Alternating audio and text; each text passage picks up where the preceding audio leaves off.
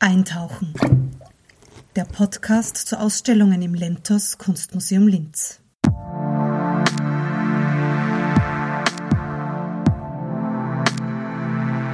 Willkommen beim ersten Lentos Podcast, der sich mit der Ausstellung Transformation und Wiederkehr radikale Nationalismen im Spiegel der zeitgenössischen Kunst beschäftigt. Die Leiterin der Lentos Kunstvermittlung, Karin Schneider, spricht mit Kurator Markus Proschek der mit einer Beschreibung seiner Arbeit Laminat Opfer einsteigt, die auch Motiv des Ausstellungsplakats ist. Die Arbeit äh, Laminat Opfer ist ein Ölgemälde, das sozusagen in äh, Trompe-l'œil-Technik, das heißt sozusagen es imitiert realistisch eine Oberfläche. In dem Sinne äh, ist es hier sozusagen eine abgerissene Plakat Plakatwand, die hier gemalt wurde. Und das Hauptmotiv äh, ist eine Reproduktion von Wilhelm Dachauers äh, Aus dem Opfer des Krieges ersteht das neue Europa von 1944. Und dargestellt auf dem Gemälde war eine weibliche allegorische Figur, also eine Allegorie Europas mit äh, Lorbeeren dekoriert rundherum, also eine siegreiche Figur schwebend über einer liegenden, nackten männlichen Figur mit Schwert, also der Krieg, Opfer der Krieger, aus dem sie heraussteigt. Und mich hat dieses Motiv insofern interessiert, dass hier einige Referenzen im Schriftzug sind, die man auch mit den neuen Rechten assoziieren kann. Also so der Begriff des neuen Europas, aber auch Opfer und Opfer in dem Sinne in der deutschen Zweideutigkeit von Aufopferung, Opfergabe, aber auch im Sinne von Opfer, also Victim. Insofern, als sich sozusagen die neue Rechte in einen identitätspolitischen Opferdiskurs auch mit einschreibt, indem sie sagen, sie werden das Opfer eines großen Austausches, wie sie es nennen, oder sie würden zur Minderheit im eigenen Lande. Und äh, das Motiv des abgerissenen Plakates hat mich auch so insofern interessiert, äh, dass äh, Plakatwände im öffentlichen Raum auch Diskursflächen sind, also quasi Leute überkritzeln Plakate oder reißen Plakate, die ihnen nicht äh, passen, ab oder es wird überplakatiert. Und das sozusagen malerisch zu adaptieren, war für mich eine gute Metapher für was sozusagen in Geschichte passiert, dass sozusagen Schichtungen übereinander treten und dann wieder ältere Motive darunter wieder hervorscheinen. Und äh, in meinem Werk scheint sozusagen abgerissen unter dem Motiv Dachauers äh, tritt das äh, Logo der Identitären zum Vorschein, das aber gleichzeitig wiederum das O eines Schriftzuges sein kann, das sozusagen Opfer. Was ich ja sehr spannend finde, dass eigentlich die oberste Schicht die älteste Schicht. Die historisch ist. älter ist quasi eine Umkehrung wiederum. Also wie als wäre unsere rechte Gegenwart schon impliziert in der Vergangenheit. Ja. Magst du vielleicht über diese Verbindung dieser alten rechten Nazis, neuen Rechten, heutigen Rechten noch ein bisschen was sagen, wie du das gedacht hast? Äh, ja, einerseits habe ich eben mal versucht, da ikonografisch herzuleiten, wo kommt dieses Dachau-Motiv auch her. Das sieht man dann in der Ausstellung, indem ich also sozusagen meine Materialien, die ich verwendet habe, sozusagen als Collage daneben äh, zur Verfügung stelle, weil quasi auch in meiner Doppelrolle als Kurator und Künstler muss ich mir dann natürlich auch fragen, was hat diese Doppelrolle jetzt für ihre Möglichkeiten oder Verantwortungen. Und äh, Insofern konnte ich mein eigenes Werk in einer Weise behandeln, wie man respektvollerweise als Kurator künstlerisches Werk nicht behandelt. Ich kann es nämlich sozusagen in einer äh, Vivisektion auseinandernehmen und genau zeigen, was kommt woher, aber auch dann bei Dachauer weiterdenken, wo kommt dieses Motiv von Dachau her. Und eine klare Referenz von Dachau ist eigentlich sozusagen der Isenheimer Altar von Matthias Grünewald, äh, aus der ausgehenden äh, deutschen Gotik, Anfang deutscher Renaissance, wo sozusagen eine Christusfigur aufsteigt über den Grab, wo davor ein, ein Soldat hinfällt mit dem Schwert.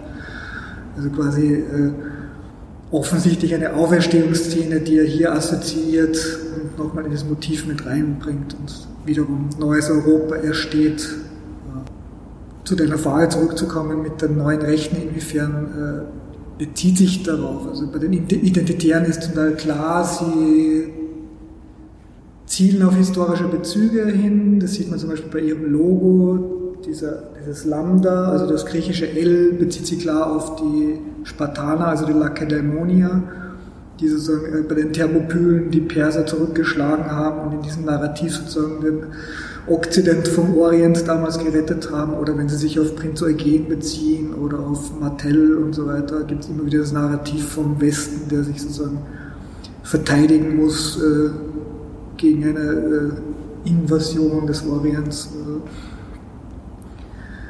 Und die Rhetorik der Identitären ist ja zum Teil sehr geschickt gewählt, weil sie versuchen, eindeutig äh, wiedererkennbare Begriffe zu vermeiden und dann quasi Neologismen erschaffen, die aber, wenn man sie konzeptuell untersucht, sehr wohl the same thing in different shapes sind. Also quasi also der große Austausch, Remigration, also man spricht dann eben nicht mehr von Deportation, sondern man spricht von Remigration, meint aber im Prinzip dasselbe.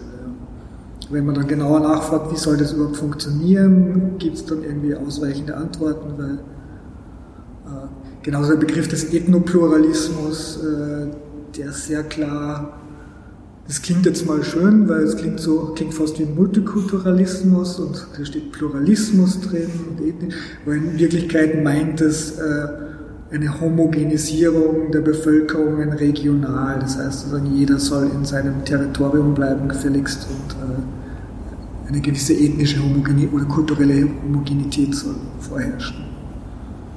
Ich meine, jetzt hatten ja diese alten Nazis, egal ob viele sie als Spinner abgetan haben und egal wie stark die Arbeiterbewegung äh, zu dem Zeitpunkt war, wie wir ja wissen, die wurden hegemonal, die hatten Erfolg, die haben ihr Programm durchgesetzt und hätte es den Zweiten Weltkrieg nicht gegeben und nicht die Mächte, die dann gewonnen hätten, noch stärker. Wie schätzt du das jetzt ein bezüglich so Gruppen wie den Identitären, ist das eine reale Gefahr oder sind das Spinner the side, die halt? Reale, reale Gefahr, ich würde sagen, es ist, äh, es ist natürlich prozentuell, wenn man sieht von den Zahlen, ist es eine Randerscheinung, aber es knüpft natürlich an, an gewisse Konzepte, die weitere Verbreitung haben und so weiter. Und, es, äh, ein gewisse, und das Potenzial von gewissen Ideen, die sie aufgreifen, ist meiner Meinung nach eher dadurch gegeben, dass diese Konzepte auf Ängste rekurrieren, die quasi in der breiten Gesellschaft sehr wohl vorhanden sind und äh, die zum Teil auch nicht adressiert werden. Und in dieses Vakuum treten sie ein und verschieben sozusagen äh, das Diskursfenster Richtung rechts. Also quasi, das ist auch so, wie Walter Benjamin immer gesagt hat, sozusagen jede Faschis Auftreten von Faschismus ist das äh, Zeugnis einer gescheiterten Revolution. Also quasi das, die Frustration und das, äh, das Scheitern von Adressieren von gewissen Interessen oder Ängsten oder Missständen in der Gesellschaft äh, eröffnet dann quasi sozusagen diesen, dieses Machtvakuum, wo dann quasi gewisse radikale Strömungen äh, agieren und eintreten können. Also, es ist ja nicht äh, äh, Nationalsozialismus heißt nicht Nationalsozialismus, also quasi der hat direkt sozusagen abgeworben von den linken Arbeiterbewegungen äh, das Potenzial auch aktiv. Also die haben sich sehr wohl sowohl ästhetisch auch konzeptionell äh, bedient an den Konzepten und an der Klientel der klassischen Arbeiterschaft. Also. Zählt eine Ausstellung von diesen Überschneidungen auch? Direkt eigentlich nicht, weil diese Ausstellung jetzt nicht den Anspruch hat, eine historische, ein historischer Abriss oder eine Erklärung des Phänomens Faschismus zu sein, sondern der Ausgangspunkt ist eher ästhetisch, sich damit auseinanderzusetzen und äh, wie, auf welche tiefer liegenden psychologischen Mechanismen, Mechanismen rekurriert eigentlich sozusagen äh, Faschismus äh, und wo knüpft er an und quasi jetzt nicht konkret. Natürlich gibt es Arbeiten, die quasi konkrete Bezüge herstellen zu, zu zeitgenössischen Phänomenen oder auch historischen Phänomenen, Aber wichtiger ist hier sozusagen, dass es äh, dadurch, dass es Kunst ist, funktioniert es auch quasi ästhetisch. Kannst du dazu noch was sagen? Zu welchen Phänomenen knüpft der Faschismus an? Äh, ja, ein Ansatz in der Ausstellung ist die These des äh, jüdischstämmigen österreichischen und später amerikanischen Psychoanalytikers äh, Wilhelm Reich, der bereits zeitgenössisch zum, zur Machtübergreifung des Nationalsozialismus äh, eine Theorie aufgestellt hat, dass die Attraktivität des Faschismus auf einer repressiven, reaktionären, bürgerlichen Gesellschaft basiert, die sozusagen äh, durch Triebunterdrückung funktioniert und dass der Faschismus selber sozusagen eine Art Ventil wäre, wo sich diese unterdrückte sexuelle Energie freisetzen könnte. Und man sieht ja später immer wieder in nicht faschistischer Literatur und Repräsentation der Fiktion, dass es sozusagen immer wieder eine Aufladung gibt von faschistischen Elementen und Motiven und Charakteren, mit so einer, eine Transgressivität und es wird erotisiert. Und natürlich kann man dann wieder die Frage stellen, ob quasi nicht äh, Reich äh, in dieselbe Falle getippt ist wie dieses Motiv, also dass sozusagen Reichstheorie bereits Anteil hat an dieser, an dieser Imagination von äh, der Faschist, der außerhalb der demokratischen Gesellschaft steht und dadurch sozusagen eine gewisse libertäre Freiheit und Transgressivität äh, transportieren kann. Also quasi in, in Zeiten, wo zum Beispiel Homosexualität noch äh, kriminalisiert war und tabu war, taucht sehr oft sozusagen der homoerotische Nazi auf Filmen oder in, Romanen. Das ist bis jetzt so eigentlich äh, ein Standardmotiv. Würdest du diese Sexualisierung, Erotisierung außerhalb der Norm stehende Projektionsfläche seiend für neue rechte Phänomene auch orten? Oder ist es ein historisches Phänomen? Die neue Rechte, die neue Rechte versucht eher also bei den Identitären versuchen wir jetzt hier zum Beispiel aktiv irgendwie Frauen anzuwerben und arbeiten dann also mit äh, eben diesem Hipster-Image, so den Nazi-Hipster und quasi, wenn man sich anschaut, die wenigen Frauen, die sozusagen eine Rolle in der identitären Bewegung äh, vertreten sind, wird, sieht man schon, dass es so klassisch Werbestrategie, Sex Sales, also das sind dann so sehr ästhetische Inszenierung. Äh, wo ich glaube eher, wo man glaube eher anknüpfen kann, ist, dass sozusagen real gesehen, der faschistoide Struktur hat viel mit Autorität zu tun und mit Macht zu tun. Und dass sozusagen diese Art von Machtgehabe sowohl zugeschrieben wird und Macht auch erotisiert wird, als auch real vorhanden ist. Und quasi auch diese Wechselwirkung von Dominanz oder Aufgehen in, einer, in einem dominierten Feld oder so, was dann auch dazu führt, dass es im Sadomasochismus eigentlich immer wieder Referenzen gibt auf, auf faschistoide Uniformen und so weiter.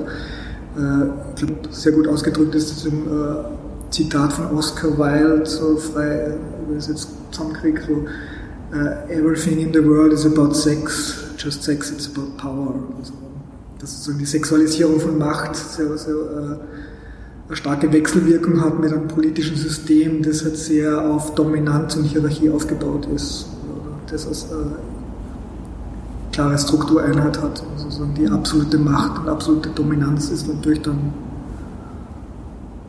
sehr geeignet, um projiziert zu werden. Also, und äh, insofern kann man fragen, hat da den Wilhelm Reich nicht doch wieder recht? rekurriert auf dieses System. Sind das die, die Fragen, mit denen die Leute in der Ausstellung rausgehen sollen?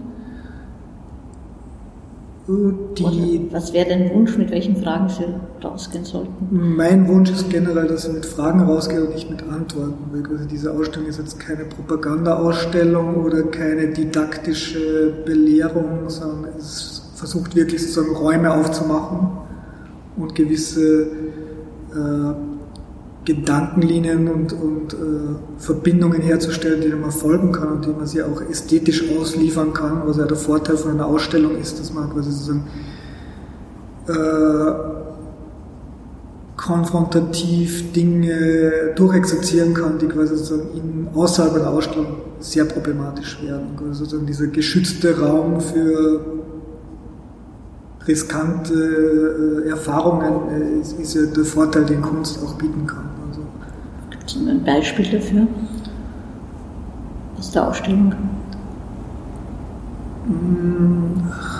Gutes Beispiel dafür ist zum Beispiel generell die Praxis von Leibach, die sozusagen sehr wohl äh, äh, im Rahmen des Konzertes sozusagen ein, ein, ein, Gesamtkunstwerk präsentieren oder einen ästhetischen Erfahrungsraum präsentieren, in dem sozusagen faschistoide, totalitäre Motive und Mittel bis zum Anschlag aufgedreht durchexerziert werden und quasi aber auch gleichzeitig wie ein kathartisches, kathartisches Element, sozusagen man lässt sich ein, wird da durchgeleitet und geht dann wieder raus und man hat das sozusagen diese Verführungsmittel konsumiert, ohne eine politische Message damit äh, äh, mitgeliefert bekommen zu haben. Sozusagen. Es wird sozusagen abgeleitet, diese Energie, und man kann sich der aussetzen und danach ist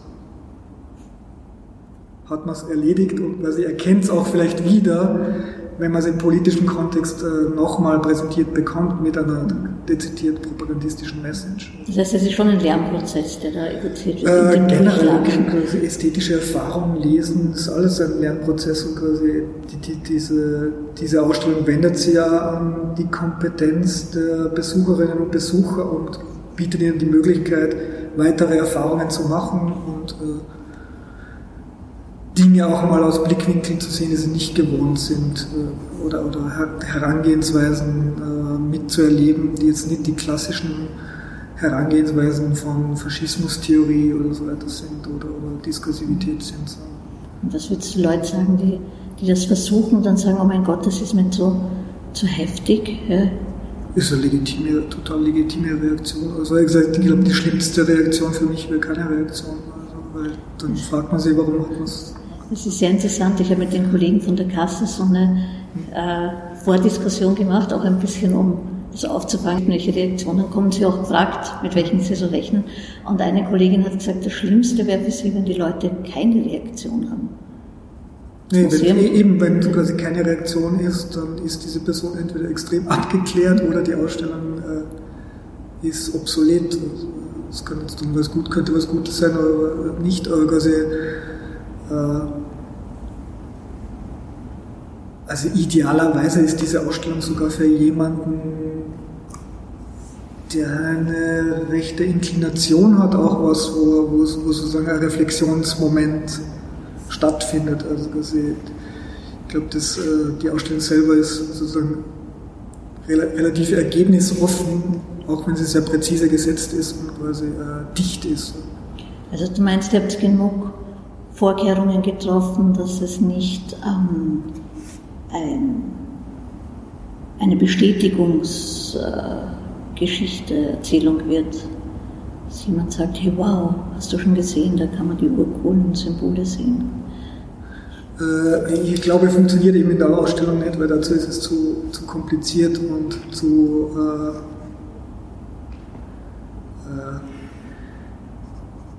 wenn da jetzt wer naiv so hingehen würde und sagen, ich schaue mir das, das jetzt so gerne an unter diesem Blickwinkel von, äh, oh, jetzt endlich mal rechte Ästhetik im Museum oder so, dann äh, wird ein großer Enttäuschungsmoment sich wahrscheinlich einstellen, weil halt das äh, immer wieder gebrochen wird in, in der Ausstellung.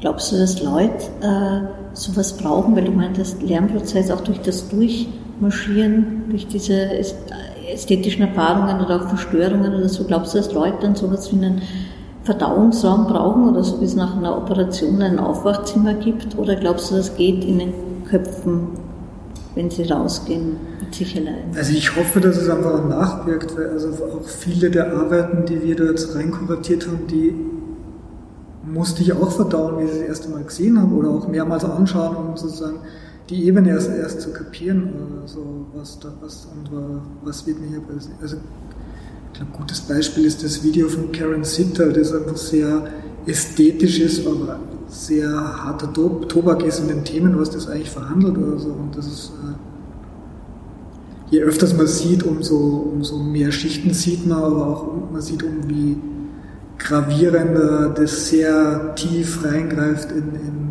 Themen wie strukturelle Gewalt oder wie unsere neoliberale Gesellschaft eigentlich sozusagen immer schon mit einem halben Fuß drinnen steht in einer Entmenschlichung und äh, einer Ökonomie von Körperverwertbarkeiten wo sozusagen immer wieder im Video blitzt immer dann kurz eine Referenz auf, auf Auschwitz oder so weiter auf oder so.